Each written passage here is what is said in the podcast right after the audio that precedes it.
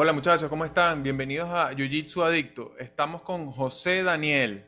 Bienvenido, José Daniel. Gracias, hermano. Eh, gracias por la invitación, gracias por tomarte el tiempo de invitarme y, bueno, y que nos costó coincidir con las tantas horas de, de, de diferencia, pero bueno, aquí estamos. Sí, es que esa es la idea, José Daniel. José Daniel, bienvenido y espero que estés cómodo. Te quiero hacer una pregunta. ¿Cómo fue que tomaste la decisión para para ir al TUF Latinoamérica de la UFC? Eh, fue un poco complicado porque desde Panamá a Argentina el pasaje era súper costoso. De hecho, en ese entonces me acuerdo que fueron 1.100 dólares el pasaje nada más. Sí, entonces conseguí varios patrocinantes. Pude como como recoger el 80%, lo otro sí me tuve que encargar yo. De hecho, ya me recibió un amigo también, entonces como que reduje costos. Mira, estaba, eh, creo que había hecho tres peleas.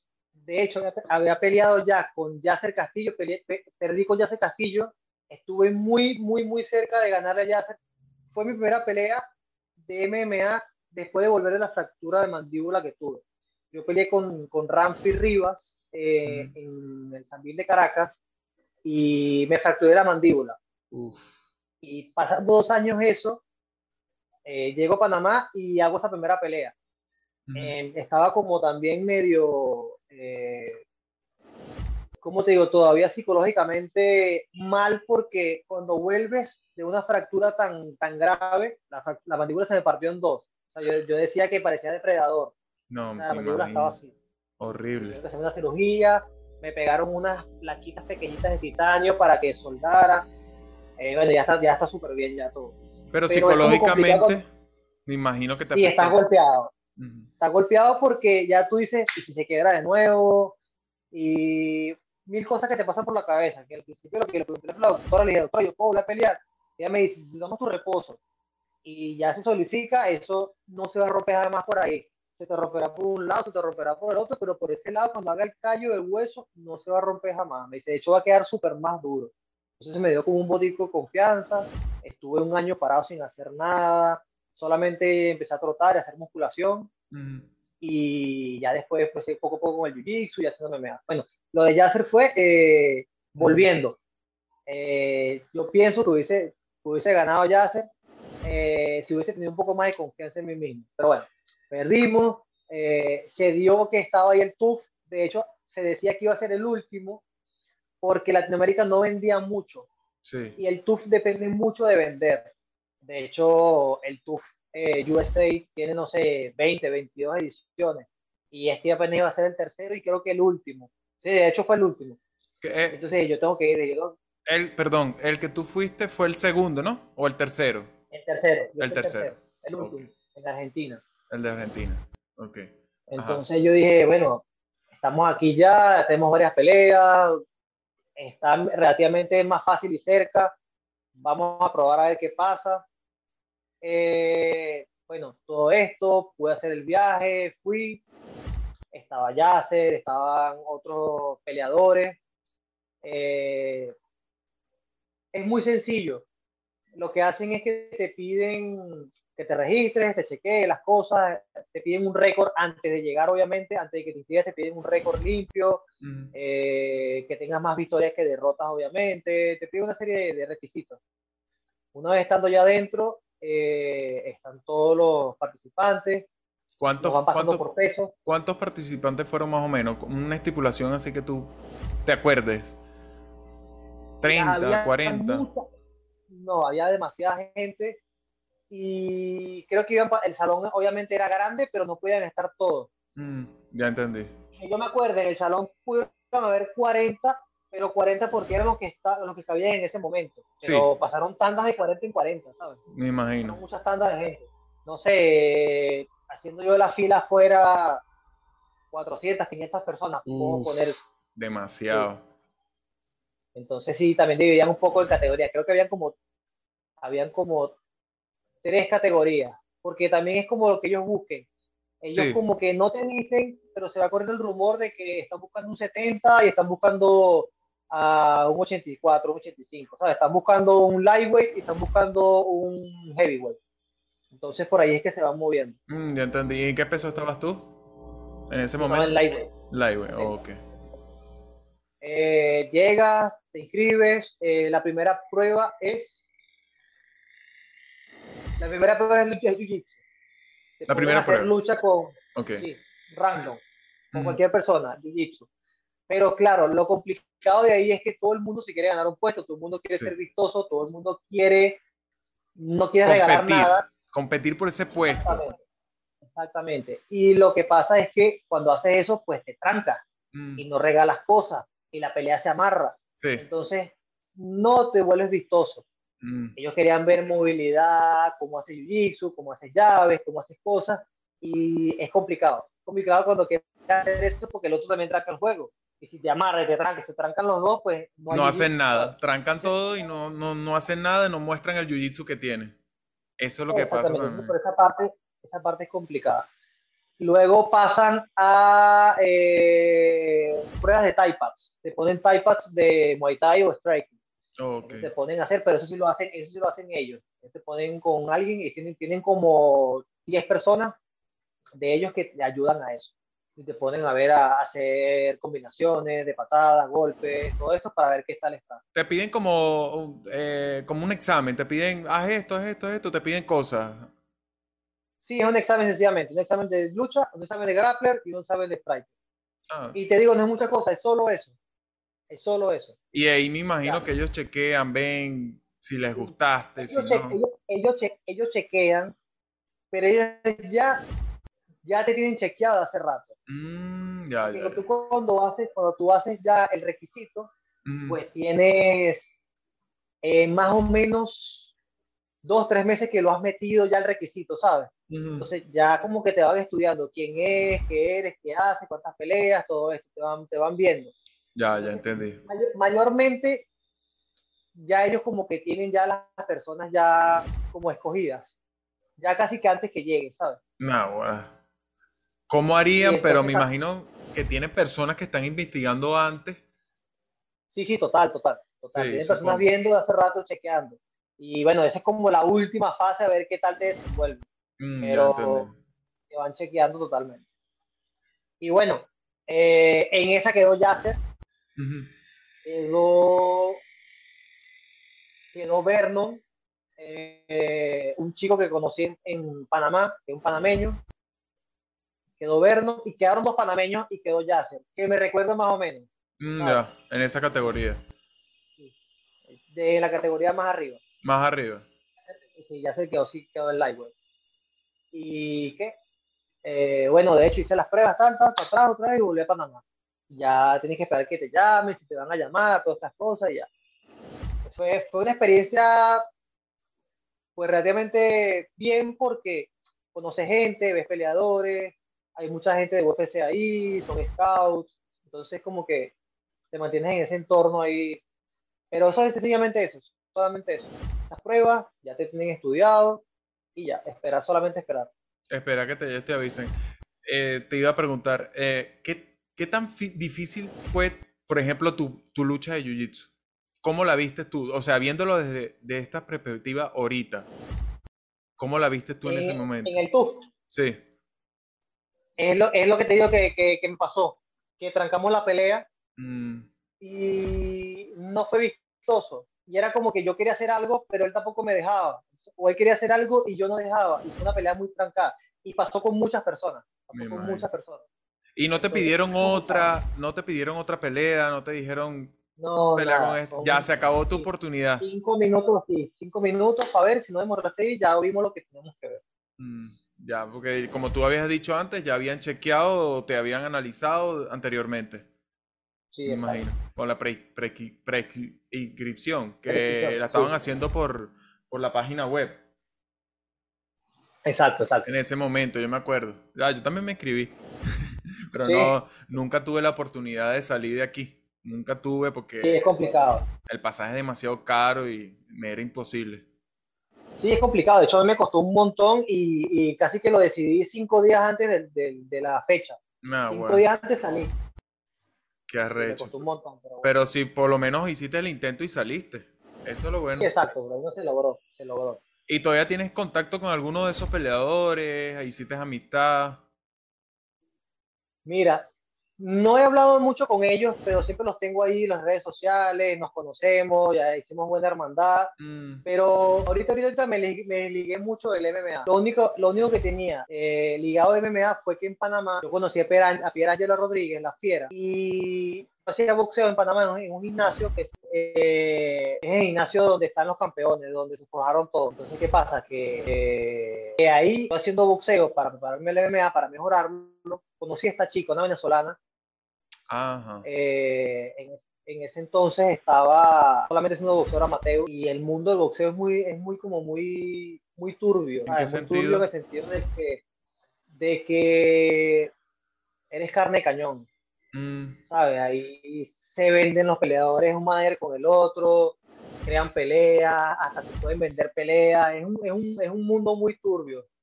Y yo le dije a esta chica, mira, ¿por qué no te vienes a probar el MMA, que viniera al gimnasio y probar un poco MMA, a ver qué tal le iba? Y lo bueno fue de que el entrenador de ella era el mismo que el mío, por eso hicimos tanta empatía. El entrenador de ella eh, y el mío era el entrenador de eh, Nicolás Walter. Nicolás Walter era el campeón del mundo. el invicto se lo quitó Lomachenko. Nah, con Lomachenko. Sí con Lomachenko. Eh, bueno, y me dice, yo tengo una buena relación con Puchito, le decimos Puchito, y Puchito me dice, sí, llévalo un día, yo te la llevo y tal. Eh, ya fue un día. y Guerrera, desde un principio siempre he sido guerrera boxeadora. Y ese hicimos MMA, muy buena con las manos, pero la derribaban, la pateaban, y entonces entraba como en ese, en ella misma que decía, no me puedo defender, eh, era como que le da rabia, pero a la vez la mantuvo como que me gusta esto, y fue yendo cada vez más, y fue yendo cada vez más. Y yo le dije, mira, se te da bien, eh, dentro de cuatro meses hay una pelea, quisiera pelearme, me da Mateo. Y me dice, bueno, sí. Y en eso la preparamos eh, con anti-grappling. Mm. Hicimos muy buena estrategia de anti-grappling y el trabajo de reja. Hicimos mucho trabajo de reja. No le, no le enseñamos a patear, no le enseñamos a hacer muchas cosas ni a finalizar. Le enseñamos fue a pararse en la pared. No, Y mira, le ganó, le ganó a una peleadora que tiene 4-0 y a partir de ahí ella no ha perdido más. Ella tiene 8 peleas invictas y de hecho acaba de entrar a UFC. Sí, yo vi una foto eh, tuya entrenando a la muchacha. Eh, me pareció demasiado interesante como esa, esa mujer pudo llegar ahí. Me parece increíble. Se lo, sudó, La admiro, de verdad la admiro de verdad que la semana le puso un mundo, le puso un mundo porque todo se lo ha sudado, todo le, le, ha puesto cariño a todo, ha ido aprendiendo poco a poco. Su, su peor, eh, como decir, eh, mal era que no comía bien y que no tenía una buena condición física. Pero ahora, la ves ahorita más fuerte que yo. Pero no comía bien porque no le daba tiempo no, porque era esta chica de que era mucho talento y, ¿sabes? No cocina, ah, no sabe cómo hacer una dieta, ¿sabes? Sí, necesitaba alguien que la orientara para poder seguir, me imagino. Pero bien, bien, súper bien ella, total. ¿Y cómo, la tenemos ahí dentro. ¿Y cómo la ves ahorita en, en, en el grappling, en jiu-jitsu? ¿Cómo la ves a ella? Mejorado, mucho mejor. Súper, súper. Después de cada pelea fuimos metiéndole jiu-jitsu ella fue después cambiando, eh, visitando países, academias y fue mejorando mucho. Y tiene un buen jiu-jitsu. Ahora está pateando excelente. Eh, tiene un trabajo, tiene todo. Está muy completa ahora, muy, muy completa. Ah, ahora a ella le gusta el jiu-jitsu. ¿Se enamoró del jiu-jitsu o todavía no se enamoró del jiu-jitsu? Le gusta, le gusta. Sí, le gusta, le gusta total. Y, sabe que era su debilidad y lo trabajó mucho más, ¿sabes? No, ya entiendo. Sí, pero sabes que cuando, por ejemplo, sabes que cuando yo comencé allá en el Panamericano, yo comencé en full contact, como todo el mundo. Y de repente vi el jiu-jitsu y dejé de hacer full contact y me quedé con el jiu-jitsu. Es que uno se enamora del jiu-jitsu, no sé, tiene un atractivo que te, que te hace querer seguir aprendiendo más y más y más. Y cada vez que tú estás ahí, más aprendes y más experiencia tienes. Claro, es que como es infinito, como tiene muchas cosas, muchas técnicas, muchas cosas Demasiado. que mira, te digo el boxeo, el boxeo son seis golpes. Sí. Ya no hay más. muy básico. Pero, exacto. Ya ahora que tengas esquivas, que te muevas y tal, pero son seis golpes nada más ya. Ya el tiene demasiadas cosas. Demasiado. Cada vez salen técnicas nuevas, con el kimono puedes hacer mil cosas, entonces eso es lo que te, te hace adictivo a eso. Sí. igual, yo hice full conta y paré como dos años el full conta por completo por aprender el y después fue que luego te retomé otra vez, pero lo había abandonado total. Es que, es que, eh, como te dije, te vuelve adicto y entonces tú quieres aprender más. Es como una bola de nieve. Mientras más vas recorriendo, más te vas agrandando. Pero demasiada técnica a veces también te pone como... No sabes qué escoger, no sabes qué, qué técnica... Sí, te satura, te satura. Demasiado. Por eso te tienes que enfocar, me imagino que en lo, en lo más básico y aprendiendo poquitico y aplicándolo. Es que la idea es que, como dicen, eh, disfruta de cada cinturón disfrútatelo. Porque es que hay gente que quiere pasar el cinturón. Pero ¿para qué quieres pasar el cinturón? En realidad estás preparado, en realidad tienes una forma. Porque cada cinturón, da, cada cinturón da una forma. Cuando eres blanco, pues aprendes a defenderte y esa es la forma, no hay otra.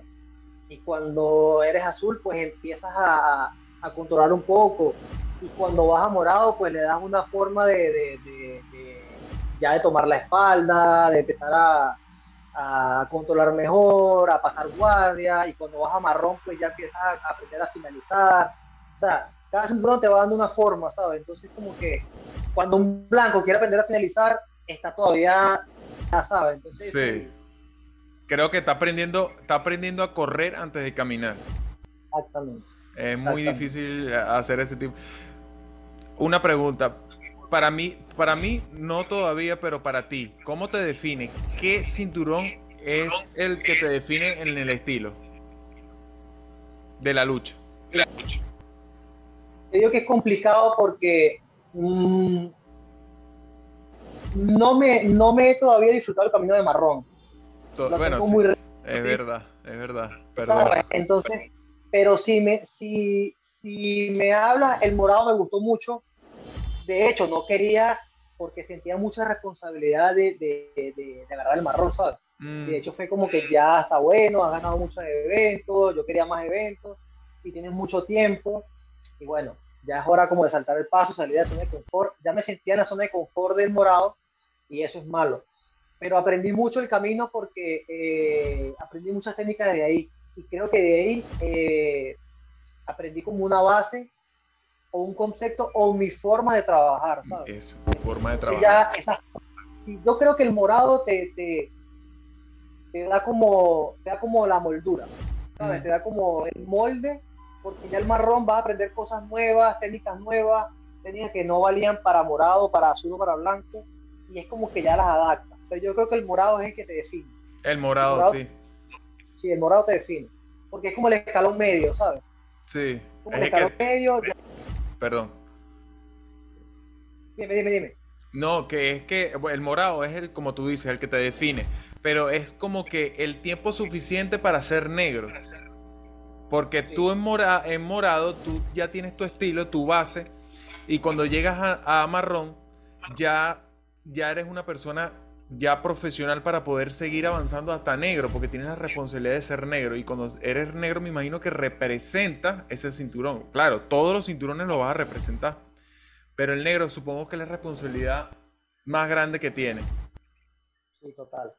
Total, total. Y bueno, el negro empieza de nuevo, como dices. Eso es verdad. pero entonces sí, cada uno, tiene una, cada uno tiene una moldura. Y creo que el morado sí te, te hace una moldura ya como que ya sabes por dónde vas. ¿Sabes? Sí, ya entendí. Como que te marca la ruta, te marca la ruta. Porque, como te digo, a veces ya defines si eres guardiero, si eres pasador, si tienes un poco de las dos, pero siempre vas a escoger un camino, o arriba o abajo. ¿sabes? Siempre va a ser, te va a gustar uno más que otro. ¿Y cuál, cuál es tu comodidad? ¿Guardiero o pasador? Mi comodidad es pasador, tanto por el MMA también, porque el MMA, mm. sabes que es complicado hacer guardia, trabajar por trabajo más complicado. No tiene lo mismo agarre. Exacto. Pero tengo un año trabajando solamente guardia. De manera de que. no, haciendo guardia. Mm, ya, ya, ya. Tengo un año haciendo guardia. Practicando todo. los, agarres, la solapa, guardia, guardia gusano, eh, guardia X, guardia lazo, todas estas guardias, practicándolas, porque no las puedes practicar desde, desde pasador, tienes que practicarlas desde guardiero. De guardiero, sí. Me, enfoqué ahí porque eh, para aprender cómo defender, porque cuando estás pasando guardia, te hacen todas estas técnicas y si no te las sabes, te las van a meter. Sí, y tienes. Si te meten las técnicas y no las sabes, vas a caer en la trampa. Y tienes que saber defenderlo, porque cada defensa tiene un ataque y cada ataque tiene una defensa. Exactamente. Entonces, en principio, yo lo fui estudiando como para mi juego de pasador. Mm.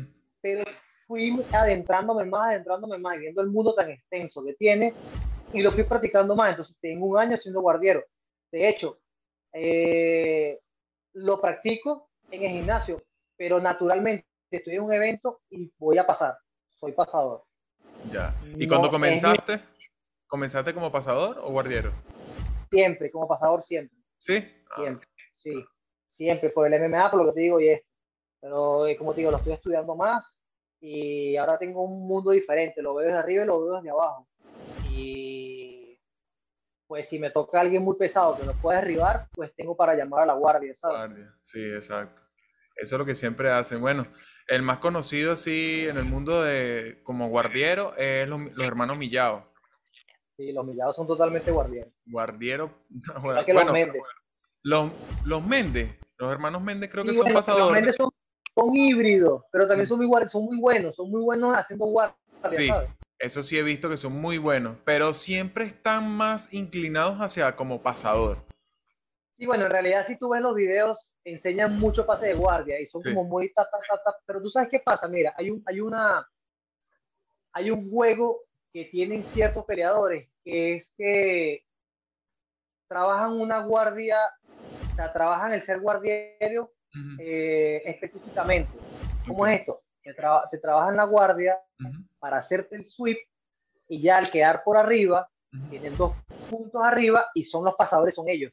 Entonces, ese es uno de los juegos, por ejemplo, como mm. decían los peleadores, ¿sabes? Sí, ya y es lo que yo no estoy buscando. Porque como mi naturaleza es ser pasador, es como que yo digo, si aprendo a ser muy guardia bien y hago el sweep, ya voy ganando y estoy en mi terreno. Claro, ya sabes, como esa, Y ya sabes cómo va a accionar el que está de, de guardiero para que no te haga, por ejemplo, una raspada o cualquier tipo de inversión. Exactamente. Exactamente. Entonces es un juego estratégico. Sí, es por, eso, por, eso, es que enferma este deporte. Sí. Y adictivo.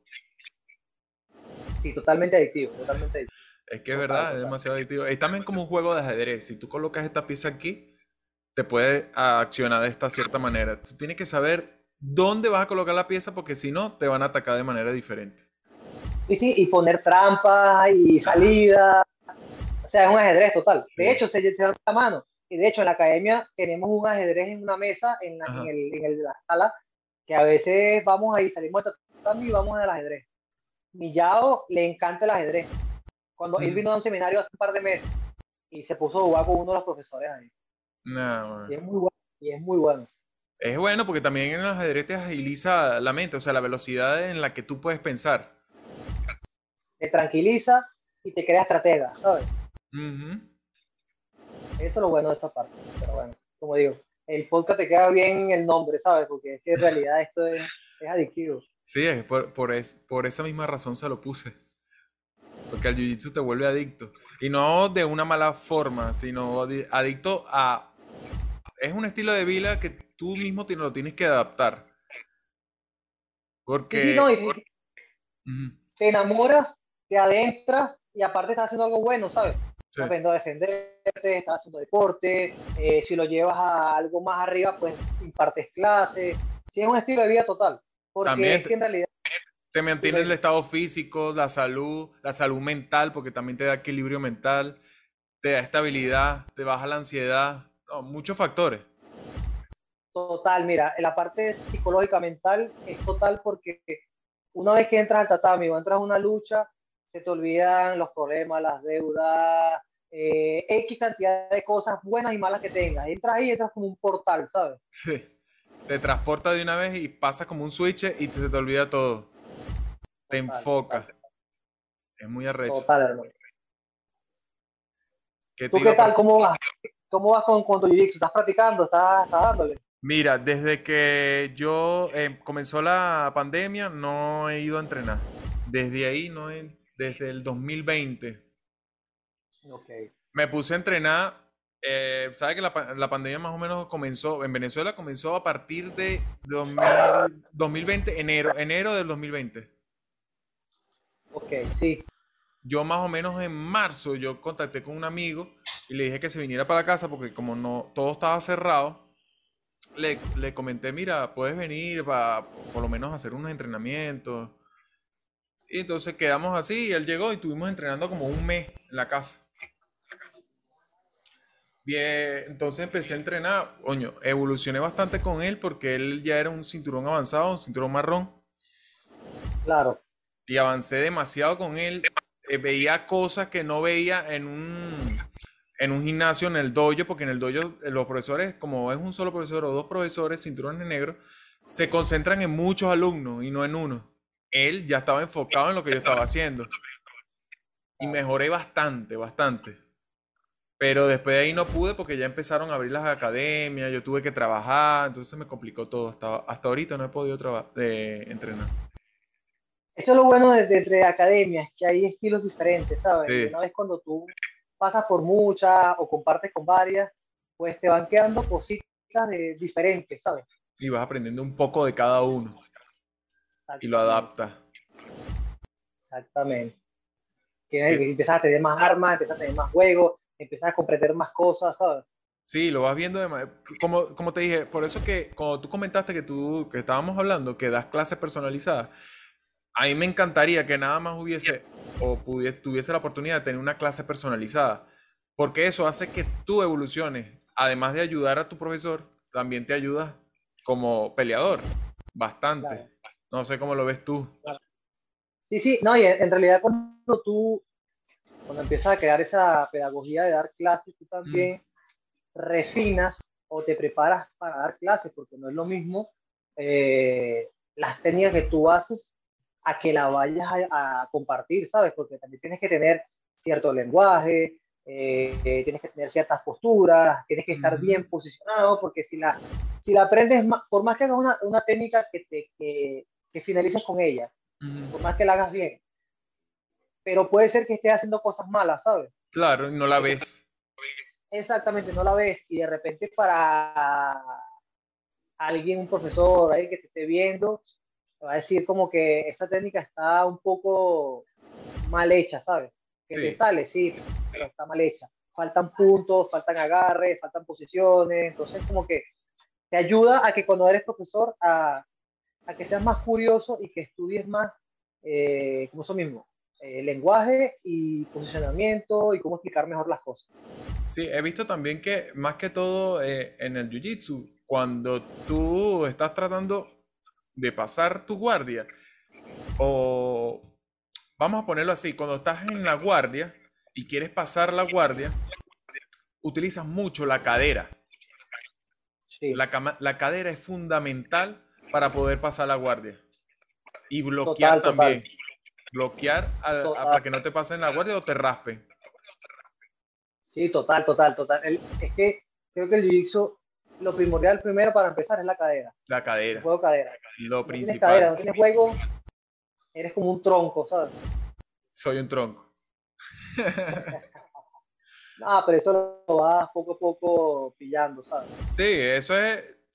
Conforme voy entrenando, voy, soltando. Es así. Uno va avanzando poco a poco así de esa manera.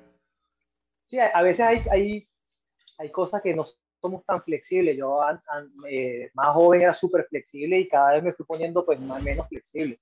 Eh, mira Galbao, tiene un buen jiu-jitsu y Galbao flexible tiene poco, ¿sabes? De los gigantes. Sí, lo que pasa es que Galbao es más corpulento, no tiene tanta flexibilidad. Exacto, entonces claro, juegas con eso. También empiezas a adaptar al jiu-jitsu. Cuando no eres muy flexible, pues tienes unas guardias, tienes unas técnicas. Cuando eres más flexible, utilizas otras. Cuando eres más pesado, utilizas otras. Cuando eres más libre, utilizas otras.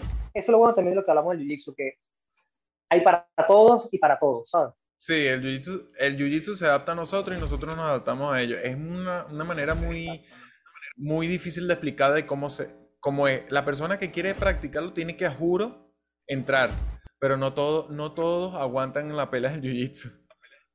Sí, sí, eh, es como dicen, hay gente que hay como una, como una leyenda que dice que después que agarras el azul no vuelves más. Eh, hay mucha gente que el azul va, yo no sé qué porcentaje, pero yo he visto porcentaje, lo que circula por internet, que un 40% de cinturones azules abandonan el jiu-jitsu. Casi la mitad. Casi la mitad. No sé qué tan cierto sea la estadística que aparece ahí. Pero, bueno, no, no, me la sé tampoco, pero sí conozco muchos casos, ¿sabes? Conozco muchos casos y sí, por ejemplo, la leyenda se, se, se da validez. Se da validez porque sí, la gente como que, no sé por qué, no sé si es que se cansan, no sé si es porque llegan a cierta edad y ya es más trabajo que obviamente entrenar, no sé si es el color, no lo sé. En realidad no lo sé, pero sí se da mucho. Pero es que tú te pones a ver, el azul también es difícil, o sea, para llegar a azul te cuesta, el camino es largo. Y, y, la golpiza es larga también, porque el blanco lo que llevas es golpes. Bastante, eres el saco, prácticamente. Que... Es más, tiene mucho mérito cuando llegas a azul porque es como que te dicen como que has aguantado la pela, ¿sabes? De blanco. Toma tu azul. Fuiste, exacto, fuiste la comida de muchos azules, morados y marrones, ¿sabes? Eso es verdad. Y lo más difícil de eso es que cuando llegas a azul, hay muchos azules que, o sea, son azules, son buenos, compiten, campeones, pero piensan que ya siendo campeones o siendo azules, ya son profesores que tienen derecho y voto y, quieren pasarle por encima a los morados, a los marrones. Yo lo veo en ese, en ese, en ese punto de vista como he visto así muchos. No sé si me da la razón. Sí, sí, bueno, eso, eso depende mucho también de, profesor, depende mucho de la academia, depende mm. mucho de, del tipo de, enseñanza que te estén dando, porque si tienes buen profesor y una buena marcialidad, pues ese ego no lo tienes, ¿sabes? No, es claro. El jiu tiene mucho ego. El ego de, cuando eres competidor o cuando estás competitivo contra ti, contra ti mismo, que no te quieres dejar finalizar hasta, hasta, en, clase con tus compañeros, ¿sabes? Y es donde vienen lesiones, es donde vienen... Eh, te dañas prácticamente por el ego, entonces tienes que saber hasta dónde llega tu ego, hasta dónde dices, mira, ya no puedo más, eh, o cuando tienes el ego de que tienes un cinturón menor y te está a punto de finalizar y no quieres, hacer, no quieres tapear porque te da vergüenza. Entonces, ese es el punto en que tienes que saber apartar el ego, ¿sabes? Quizás, quizás les pasa eso de los cinturones azules, que se lesionan de, del mismo ego que estamos hablando, que tú estás hablando. No quieren que lo finalicen, entonces uno avanzado no viene y lo finaliza, entonces aguanta las estrangulaciones, aguanta las palancas no vuelven más porque están lesionados, se les, se les complicó la vida.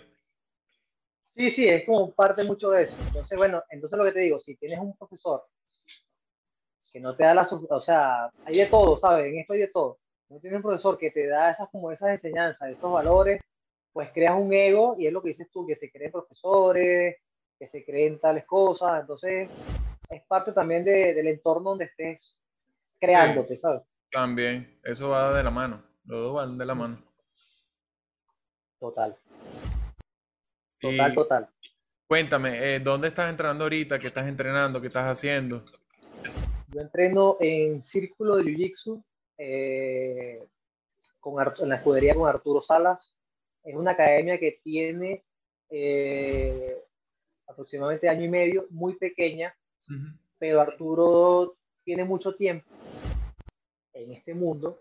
Y Pablo, que es el dueño, también tiene mucho tiempo, mucho recorrido. De hecho, agarró el cinturón negro también reciente. Eh, se fusionaron los dos, eh, abrieron la escuela y en año y pocos eh, hay 160 atletas, ¿sabes? 160 atletas.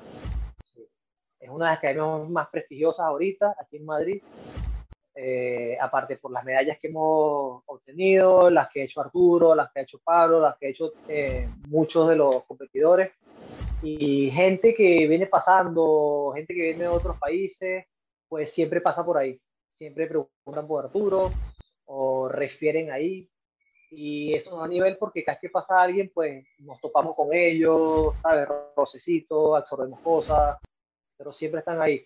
Aparte, Arturo, las escuelas aquí están como muy separadas y Arturo ah, volvió a abrir como el Open Mat de todas las academias. Tú sabes, el mal del jiu que siempre es una telenovela, de que aquel pelea con el otro, el otro pelea con el otro, que siempre celosos y tal.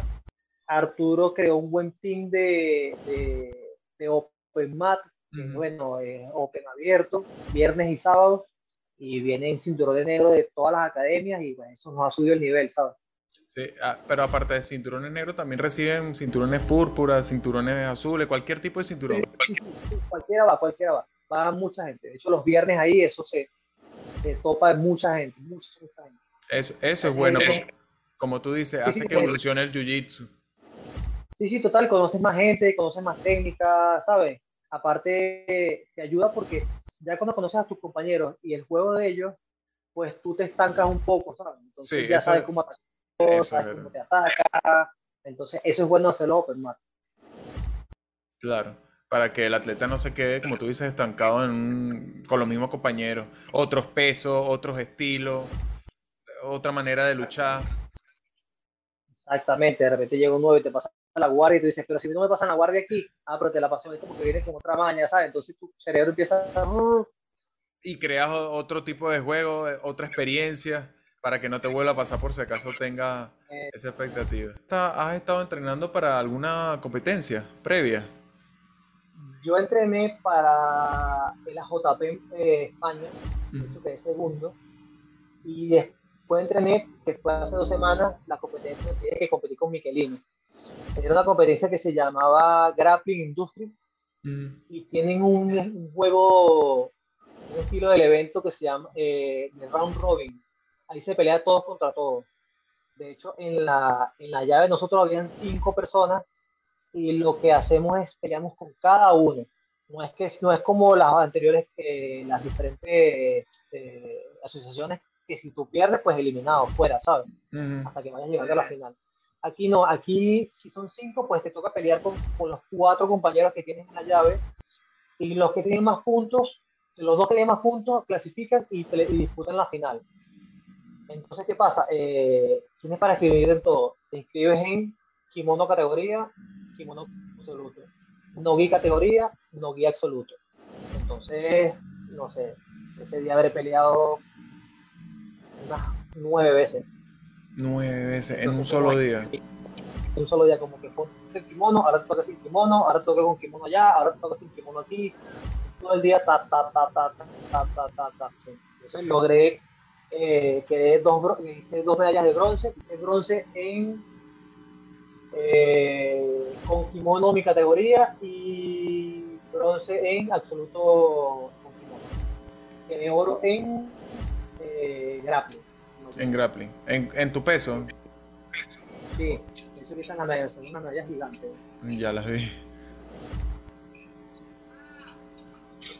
Estuvo bonita la experiencia porque era una guerra todos contra todos, que normalmente siempre, a veces tú vas a un evento tan lejos, por ejemplo, vas a, vas a, no sé, al europeo en Roma y en la primera pelea si perdiste, ya, chao, ¿sabes? Te fuiste, perdiste tiempo, hotel, todo. Pero,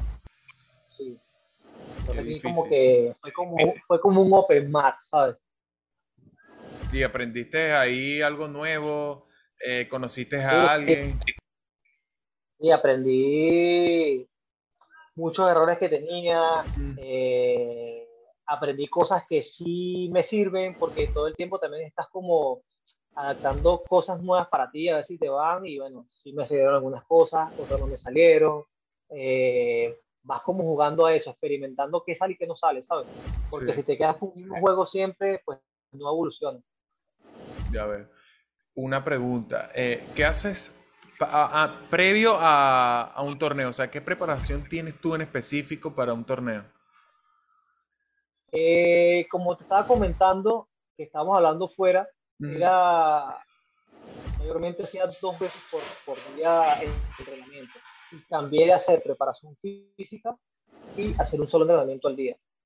Eh, se basa en, eh, dependiendo también el peso que quiera competir. Normalmente yo compito en un peso, pero depende de la asociación, va cambiando los pesos.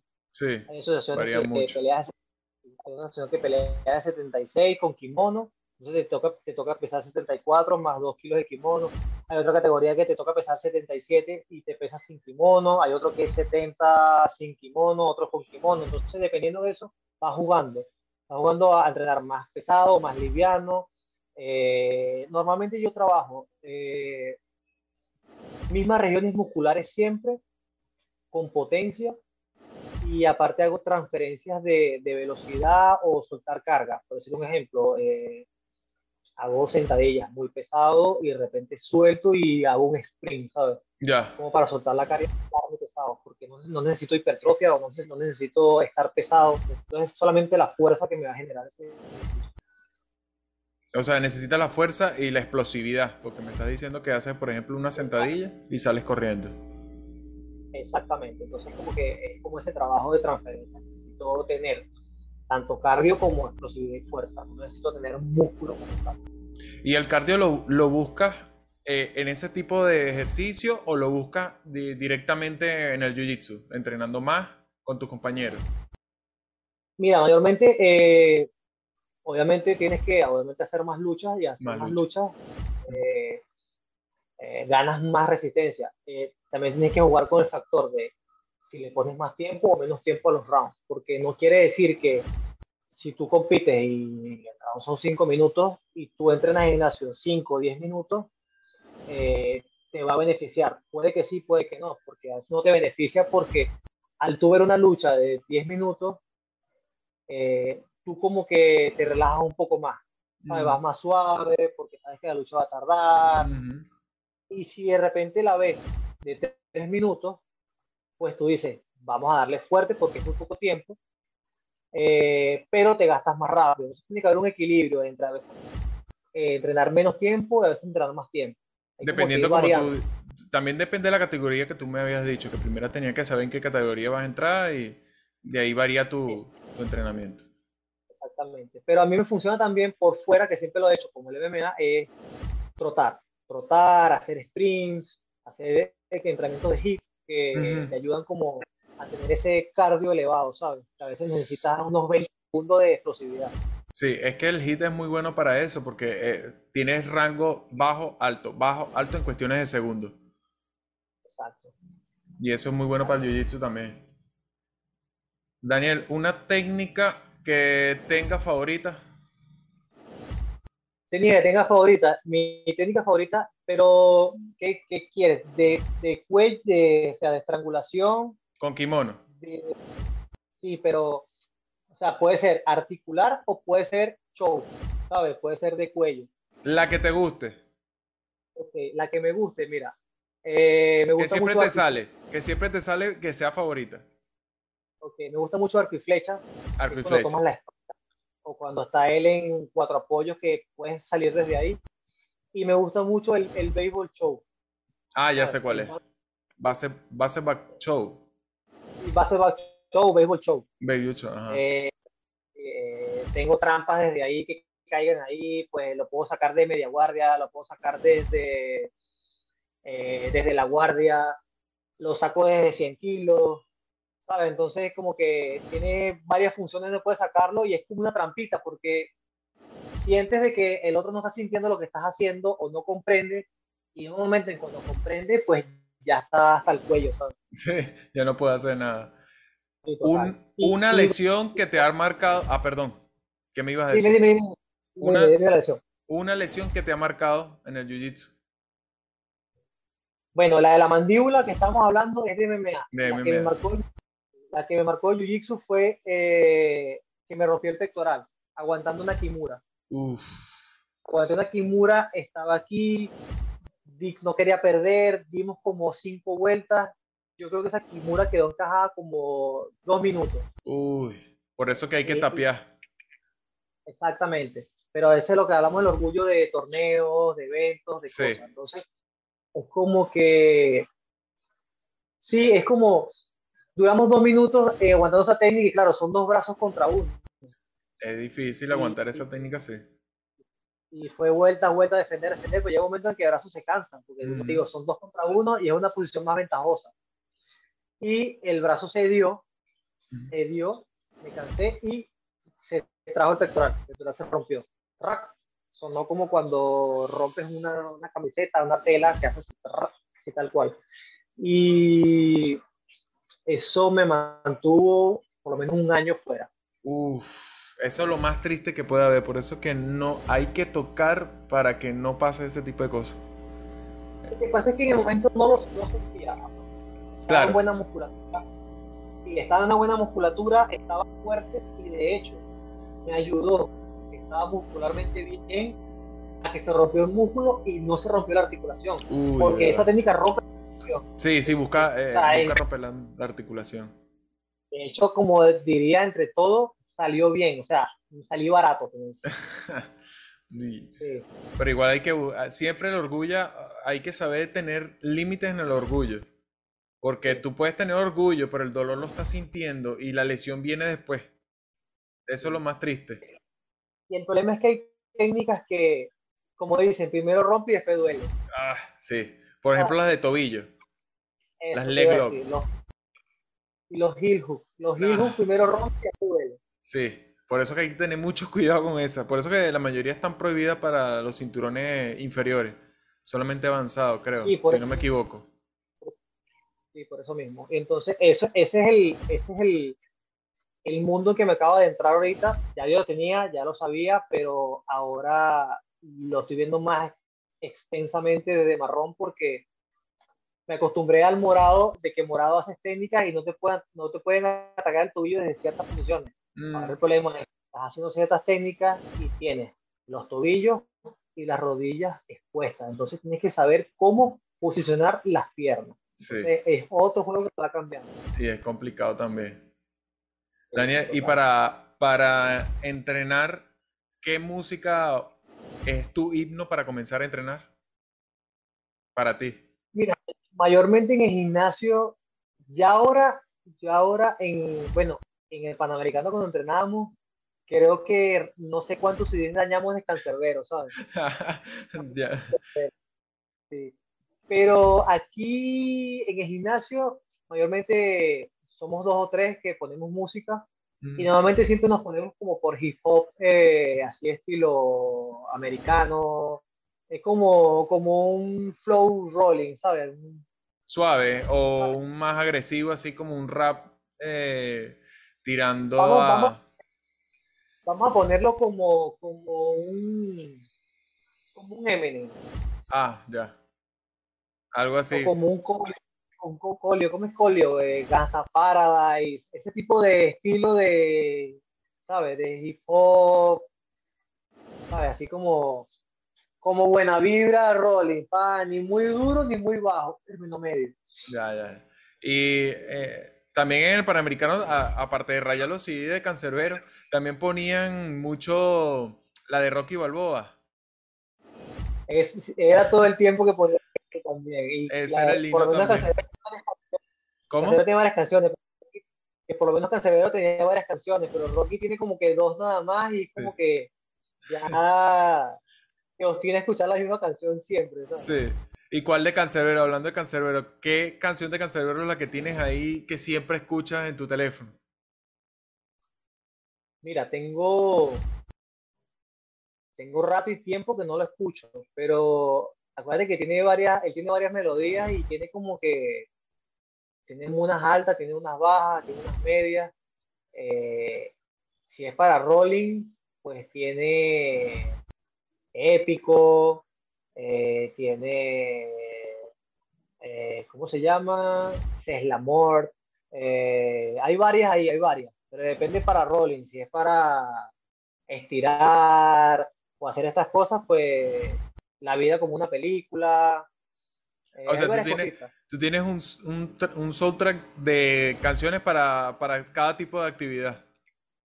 Sí, y es que de hecho, como, como él tiene eh, este estilo de, de, música que le mete instrumentos, ¿sabes? Le mete instrumentos musicales, le mete piano, le metes estas cositas, entonces como que tienes como para hacer ciertas actividades, ¿sabes? Sí. Aunque yo, yo utilizo la favorita mía, que es el himno, es la única, la del álbum de Mi Muerte, no sé si lo has escuchado. Sí, sí. Esa es que la que pongo para comenzar cualquier cosa. Uno de los más reconocidos y uno de los mejores que tiene. Sí, que fue el último álbum que sacó antes de, morir. Exactamente. Ahora es que le queda carrera por delante. Le quedaba. Y te, digo, mira, me sorprendí como en Panamá lo escuchaban y aquí lo escuchan, ¿sabes? Aquí lo conocen. Sí, no sabe que llegó tan lejos. Sí, me, me, sorprendió que lo conocieran aquí de tan lejos, ¿sabes? Pero ahí tengo unos amigos ahí que, son jóvenes y que eh, me sorprendió cuando los escuché. Creo que una vez puse en clase eh, Cancerbero y la estaban cantando y yo le decía, ¿usted lo conoce? Y dice, sí, nosotros lo escuchamos y eso me sorprendió bastante, ¿sabes? No, también me sorprende que me lo diga. Sí, me, me pareció tan lejos y en serio, sí. Me sorprendió bastante, ¿verdad que sí? Yo sí vi que él, él ha salido bastante a hacer conciertos prácticamente, eh, no sé, como tres años antes de morir, cuatro años antes de morir. Pero se hizo más conocido, que me di cuenta, es cuando murió. Sí, como que, bueno, es como que cuando te conviertes en un mártir, ¿sabes? Algo así. Es que sus letras son muy profundas. Sí. Y Eso digo, como tío, todavía le, ahora, es que le queda, ahora es que le queda carrera, pero está muy joven. Sí, estaba comenzando. empezando. Sí, estaba comenzando. Era muy bueno. Daniel, Espero no quitarte más tiempo. Eh, no última pregunta para despedirnos. Eh, puedes colocar tus redes sociales, puedes decir lo que tú quieras. Tienes el micrófono para que digas lo que tú quieras. Gracias, hermano. Eh, bueno, mi Instagram es José-Daniel-MMA. Me quedo con eso, a pesar de que estoy un poco separado del MMA, estudiando mucho Jiu-Jitsu, estudiando mucho lenguaje ahora Todas las técnicas las estudio eh, en inglés, en portugués en español, porque me ha pasado que a veces voy buscando técnicas y no consigo el nombre, sino porque está en inglés. ¿saben? O a veces vas a hablar con alguien, eso me ha pasado en varios países, que a veces le, le hablo la técnica en portugués porque la aprendí en portugués y resulta que no entienden qué es, sino que se la saben en inglés, ¿sabes? Entonces, eso también lo estoy estudiando mucho, estoy estudiando hablarlo en inglés y saberlo en portugués sí, porque ya el inglés es eh, más universal, cualquiera te lo puede entender. Exactamente, exactamente. De hecho, ya salen técnicas que no se dicen en portugués, se dicen en inglés. En inglés. Sí. Eh, entonces le dice a alguien guarde gusano y, no, guarde gusano, no sabes. ¿Y te la sabes en inglés? ¿Te la sabes en inglés? Ah, Y si no lo hacen, no lo dicen, no saben, es que no, no lo comprenden. Entonces, la idea es eso, saber como toda la. Eh, todos los lenguajes, el, tipo de lenguaje que se pueda decir. Y esos son pocos. En portugués, en inglés y en español ciertas cosas también se dicen. Pero en, en esas tres, si te mueves y lo sabes decir, pues bien. Y te hace, te hace muy técnico. Este año que me puse, me puse de guardiero a estudiar, te hace muy técnico cuando sabes el nombre. Porque a veces tú te aprendes técnica y no te acuerdas del nombre. O te aprendes de la guardia y te la sabes y no te acuerdas del nombre. Me pasa. Cuando vas, cuando, ¿sí? cuando vas a explicarlo a alguien, así sea que alguien te preguntó, mira, ¿cómo se hace esto? Y tú le dices, mira, eh, este es guardia plazo, y este es guardia tarántula, y este es guardia profunda, este, entonces eso te va haciendo más técnico, ¿sabes? Saber el nombre de cada cosa. De hecho, todo tiene nombre, ¿por qué no saberlo, sabes? Claro, hay que saberlo. Que eh, el problema es que es demasiado extenso, ese es el detalle. Total. Pero bueno, si estás estudiando algo, pues saberte el nombre y saber lo que estás estudiando, ¿sabes? Claro, claro. Por lo menos lo básico. No lo básico, si una persona avanzada como tú, que ya eres cinturón marrón, me imagino que tienes que dedicarte más a estudiarlo. De manera. Exactamente. Y bueno, y lo que, me pusiste, eh, yo, bueno, eh, siempre invito a la gente al Jiu-Jitsu. Es un deporte maravilloso. Es como hablamos, un deporte de cuerpo y mente que te mantiene súper sano, aprendes a defenderte, aprendes un arte diferente, lo puedes llevar a nivel competitivo o lo puedes guardar para ti. Eh, que lo practiquen, que lo prueben, por lo menos que lo prueben y se den la oportunidad, ¿sabes? Porque a veces también guarde que el es un poco mal vistoso cuando lo ves por primera vez, ¿sabes? Sí, nadie le gusta el jiu como se ve por fuera. Exactamente. Entonces, de hecho, es lo que choca con UFC. Lo que con UFC era que la gente decía, ah, pues se están abrazando, se están agarrando. Y no sabe el nivel de técnica que está pasando ahí. Sí, no sabe. Por eso yo los invito a que hagan jiu-jitsu y que, que, es lo bueno porque practicas otra arte marcial que sea striking y hay gente que le da un golpe en la cara y no vuelve más. Sí. que es como que, mira, no quiero más y empieza de nuevo. No quiero más tap y empiezo de nuevo, ¿sabes? Entonces, como que esa te da una oportunidad más sencilla de practicarlo. Sí, no llevas golpe, pero. No llevas golpe, pero es más técnico y prácticamente, aparte de, de que no llevas golpe, también te, te puede eh, agilizar las articulaciones. Si eres una persona que eres muy tiesa de lo que estamos hablando, te puede ayudar a estirar un poquito más. Exactamente. Y bueno, eh, hermano, agradecido por ti. Tenía mucho tiempo que no hablaba contigo. Eh, me contactaste, hicimos esto. Te agradezco que me tomaras en cuenta y que bueno, claro. espero cuando, cuando lo tengas a verlo y disfrutarlo. Claro espero que, vuelvas al espero que cuando puedas vuelvas al jiu lo más inmediatamente y que sigas el camino porque sé que te gusta también y que estamos en este mundo, ¿sabes? Que, que, no lo hacemos por farándula, que no lo hacemos por, por, por eh, no sé, mil cosas, sino lo hacemos porque nos gusta y porque es un estilo de vida. Todavía sigo en eso y estoy así, de comenzar otra vez. Cuando pueda, hermano, hazlo sin pensarlo. Claro que sí. Y bueno, estás invitado para un próximo podcast que más adelante voy a hacer después de que salga esta edición. No sé cuándo va a salir todavía, pero cuando salga te voy a volver a invitar. Muchas gracias, hermano. Siempre que, que necesites, podcast, aquí estoy. Gracias. Ya saben, aquí está, les voy a dejar en la parte de abajo el, Instagram de José Daniel. Si tienes Facebook, si tienes otro medio que, que tenga, tú me lo pasas y yo los agrego. Te lo doy y los, pones ahí. Ok, cualquier pregunta que le quieran a las personas que están en Madrid, que quieran participar o que quieran por lo menos una, una clase con José Daniel, le pueden escribir tranquilamente y se comunican con él y él los atiende bien. Estamos a la orden. Gracias, José. Hermano, muchas gracias. Estamos hablando, cuídate. un abrazo. Igual. Igual.